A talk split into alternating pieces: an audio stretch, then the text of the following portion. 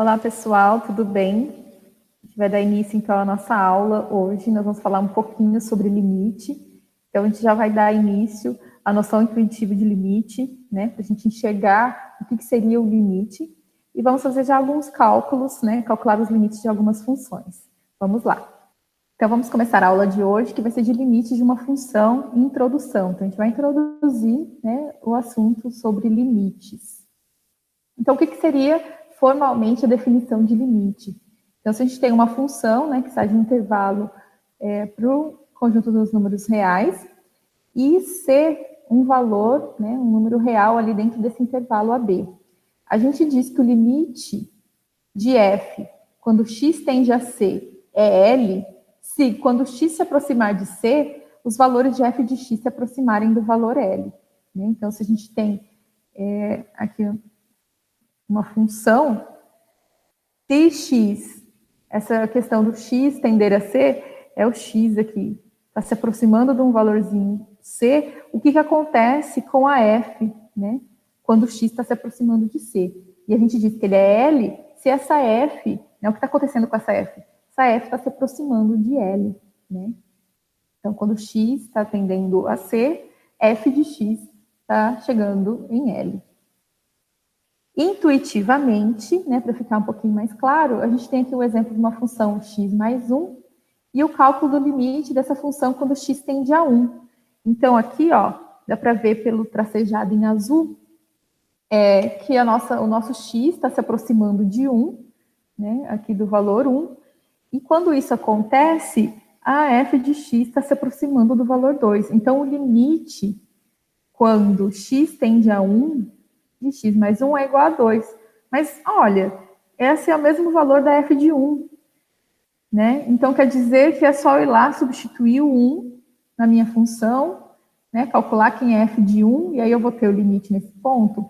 Não necessariamente.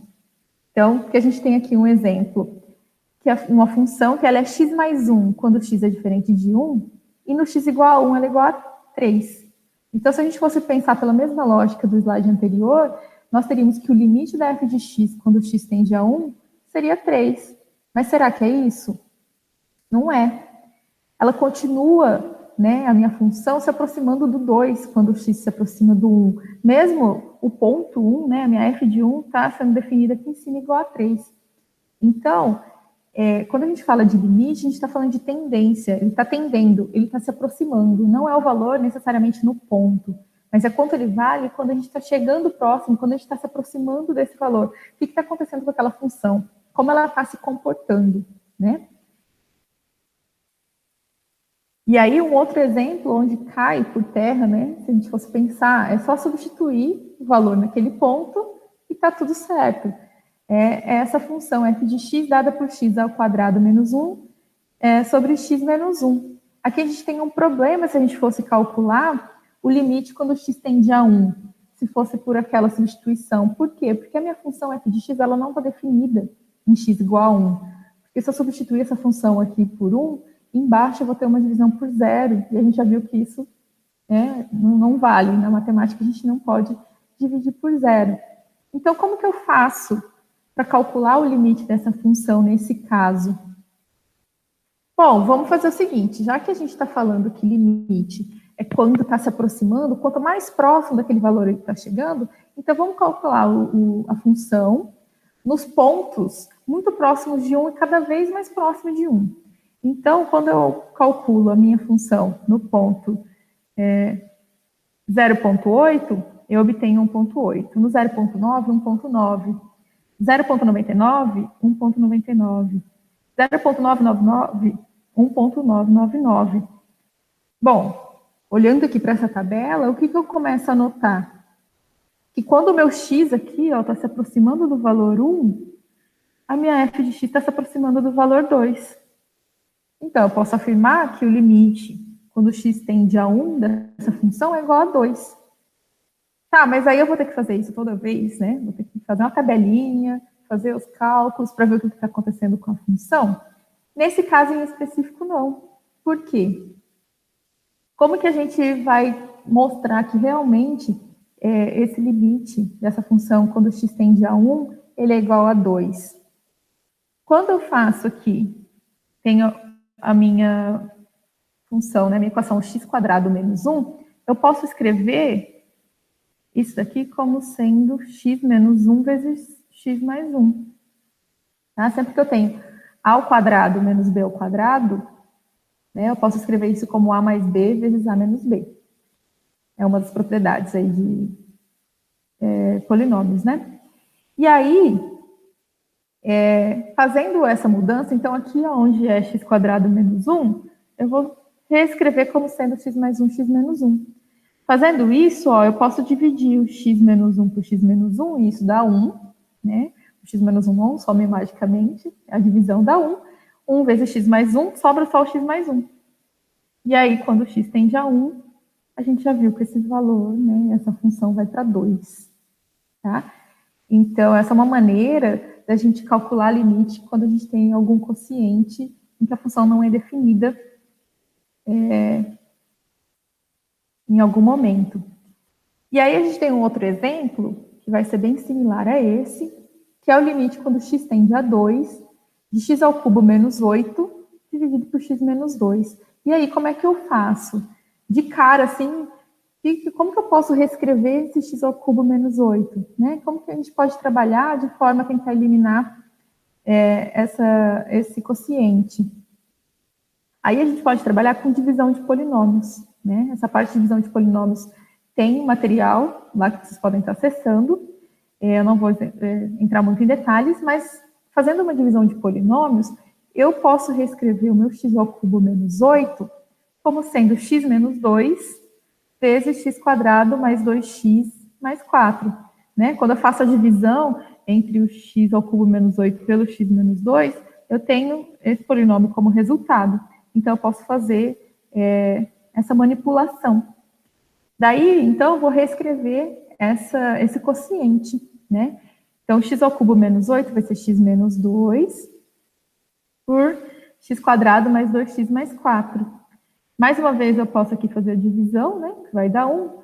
E esse quociente eu posso reescrever dessa maneira, como x quadrado mais 2x mais 4. E aí, substituindo aqui no nosso limite, eu não tenho nenhuma restrição, posso substituir direto pelo limite tendendo a 2, né? E fico com 4 mais 4 mais 4, é 12. Tá? Então, aqui vocês, além de terem a noção intuitiva de limite, de saber que não é, é necessariamente direto já substituir o valor lá no ponto, né? Calcular f do ponto vai ser já o meu limite, e vocês já aprenderam também é, macetes ali para a gente fazer essa manipulação em polinômios para tentar eliminar é, esses quocientes que onde a gente tem alguma indeterminação ou onde a função não é definida. E daí, é, através do limite, a gente pode definir também uma função contínua. O que é continuidade? A gente diz que uma função f é contínua no ponto P, se P pertence, é, pertence ao domínio da f, então tem que pertencer ao domínio, e se o limite da f, quando x tende a P, é a f de P. Então, f é contínua em P, sei somente se o limite da f, quando x tende a P, é f de P. Então, lembra daquele primeiro exemplo que a gente tinha do x mais 1? Que exatamente, né, a gente teve que o limite, quando x tende a 1, da f de x era, era f de 1, né, que é igual a 2. E aí, a função ela é contínua. E no segundo caso, que não deu, né, o limite da f no ponto, né, quando x tende a 1, não era igual a f de 1. Então, a gente fala que essa função, ela é descontínua.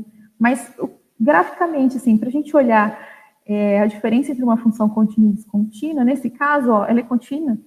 A gente diz que se eu for fazer o, o gráfico dessa função, e conseguir desenhar ele todo sem tirar, por exemplo, a caneta ali do visor, ela é uma função contínua, ela está continuando, né?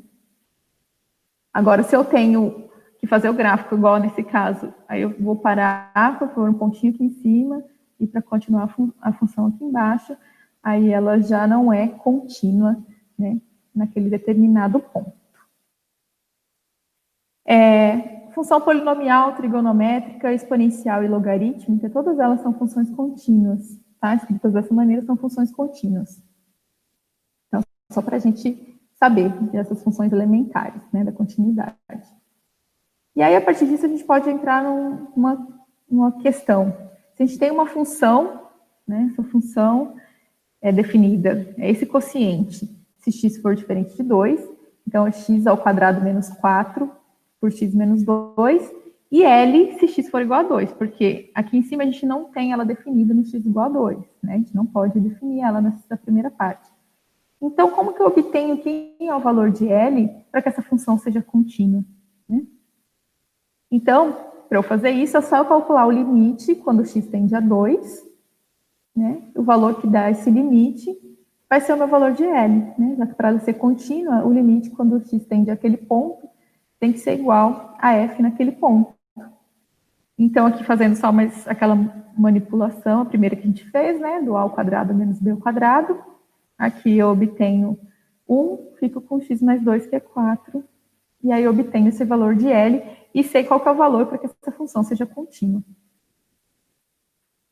E aí a gente pode falar aqui também um pouquinho sobre limites no infinito, que são os limites quando x tende a infinito. Né? Não tende só a um ponto específico, a um número real. O que está acontecendo com a minha função quando x indo para infinito. Né? Na primeira aula eu falei alguma coisa bem breve sobre isso. Então, por exemplo, a função 3x. Quando o meu x está aqui indo para infinito, o que está acontecendo com a função? Ela também está indo para infinito. Né? A função menos é, 15x ao cubo, ela já está indo para menos infinito. Ó. O meu x está caminhando aqui para infinito, e o meu y está indo para menos infinito, está indo para baixo, infinitamente, mas é, no negativo. E a função aqui, raiz cúbica de x quadrado, por exemplo, quando x está caminhando para infinito, também está indo para infinito, tá? Então, é, a gente pode calcular o limite tanto tendendo para um ponto específico, ou quanto para infinito. E aí a gente tem algumas propriedades, né, alguns resultados sobre limites é, no infinito e limites infinitos, né, nos dois casos a gente tem a seguinte propriedade, que se o limite de uma função, né, quando x tende a ser ali, vai para infinito, então o limite de 1 sobre f de x dessa função vai para zero. Então, por exemplo, a gente viu aqui, essas funções que são polinomiais, quando x tende a infinito, elas também têm, elas vão para infinito também. E aí, quando a gente tem 1 sobre essas funções, elas vão para zero quando x tende a infinito. Por quê? Porque eu tenho aqui uma coisa aqui embaixo que está crescendo muito, eu sei que ela está explodindo, indo para infinito. E aí, quando eu faço essa divisão de 1 por uma coisa que está cada vez é, maior, ela está ficando cada vez menor. Ela vai indo cada vez mais para zero. Então, quando o limite, né, quando x tende a infinito de 1 sobre x, ela vai para zero. A mesma coisa com qualquer expressão dessa forma, 1 sobre x elevado a n, né? Porque a gente viu ali na questão do, da função polinomial. Então, quando o que está aqui embaixo é uma coisa muito grande, né? E aqui em cima está uma coisa bem menor, então eu tenho 1, que é um valor fixo, e o que está aqui embaixo está indo cada vez mais para o infinito. Então, essa divisão, ela vai para zero, certo? É, só mais alguns exemplos, então. Eu tenho aqui um outro limite também indo para o infinito, e aí eu tenho 1 sobre uma função polinomial. Então, mais uma vez, o que eu tenho aqui embaixo, né, o x quadrado menos 5x, ele, quando x vai para infinito, ele também vai para infinito, ele cresce muito. Então, 1 sobre esse, essa expressão, né, que está indo para infinito, ela vai para zero. Mesmo caso aqui, 1 sobre x ao cubo mais 3x mais 1. Também é um polinômio, então, ele está indo quando x vai para infinito. Essa expressão também vai para infinito, né? E 1 sobre essa expressão, então, é igual a zero. É, na aula de hoje, então, a gente viu já essa introdução, né? Um pouquinho sobre limite, é, de maneira intuitiva, e algumas e alguns resultados, um pouquinho sobre infinito. Eu espero que tenham gostado. É, bons estudos e nos vemos na próxima aula. Até mais.